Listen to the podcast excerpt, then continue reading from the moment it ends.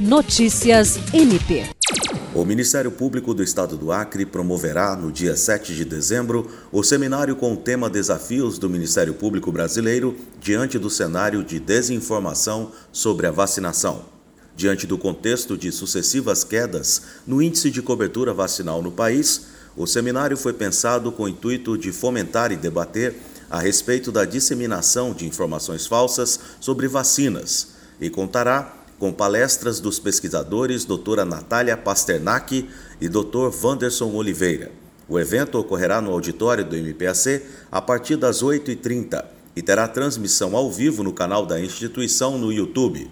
Interessados em participar podem realizar suas inscrições através do site eventos.mpac.mp.br.